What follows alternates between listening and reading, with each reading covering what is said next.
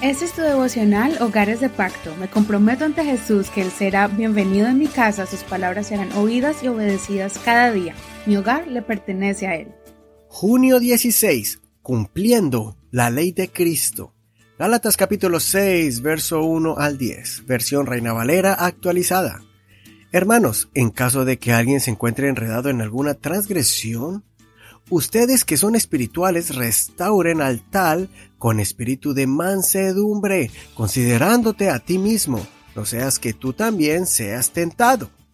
Sobrelleven los unos las cargas de los otros y de esta manera cumplirán la ley de Cristo. Porque si alguien estima que es algo no siendo nada, a sí mismo se engaña. Así que examine cada uno su obra y entonces tendrá motivo de orgullo solo en sí mismo y no en otro, porque cada cual llevará su propia carga. El que recibe instrucción en la palabra comparta toda cosa buena con quien le instruye. No se engañen, Dios no puede ser burlado. Todo lo que el hombre siembre, esto mismo cosechará. Porque el que siembra para su carne, de la carne cosechará corrupción. Pero el que siembra para el espíritu, del espíritu cosechará vida eterna. No nos cansemos pues de hacer el bien, porque a su tiempo cosecharemos si no desmayamos.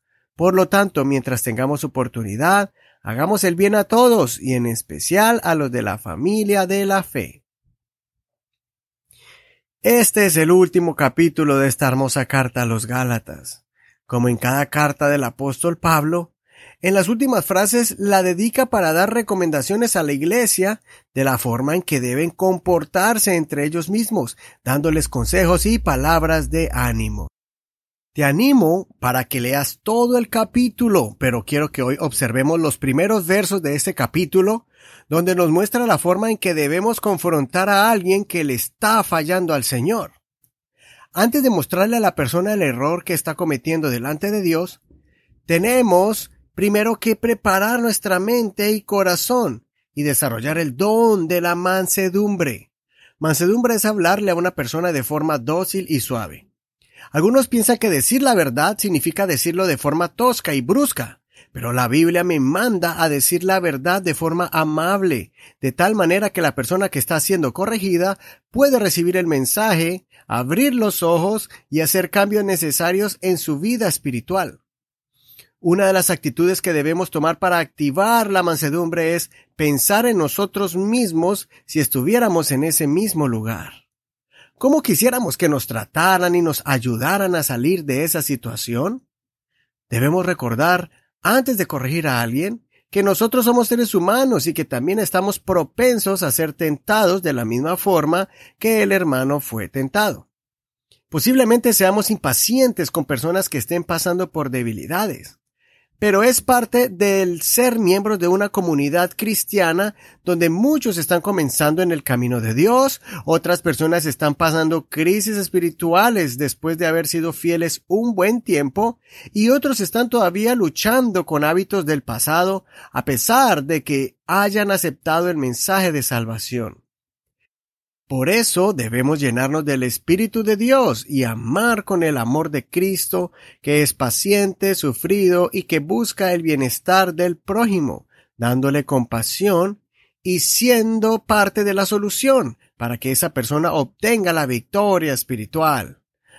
Haciendo esto, dice el apóstol Pablo, cumplimos la ley de Cristo.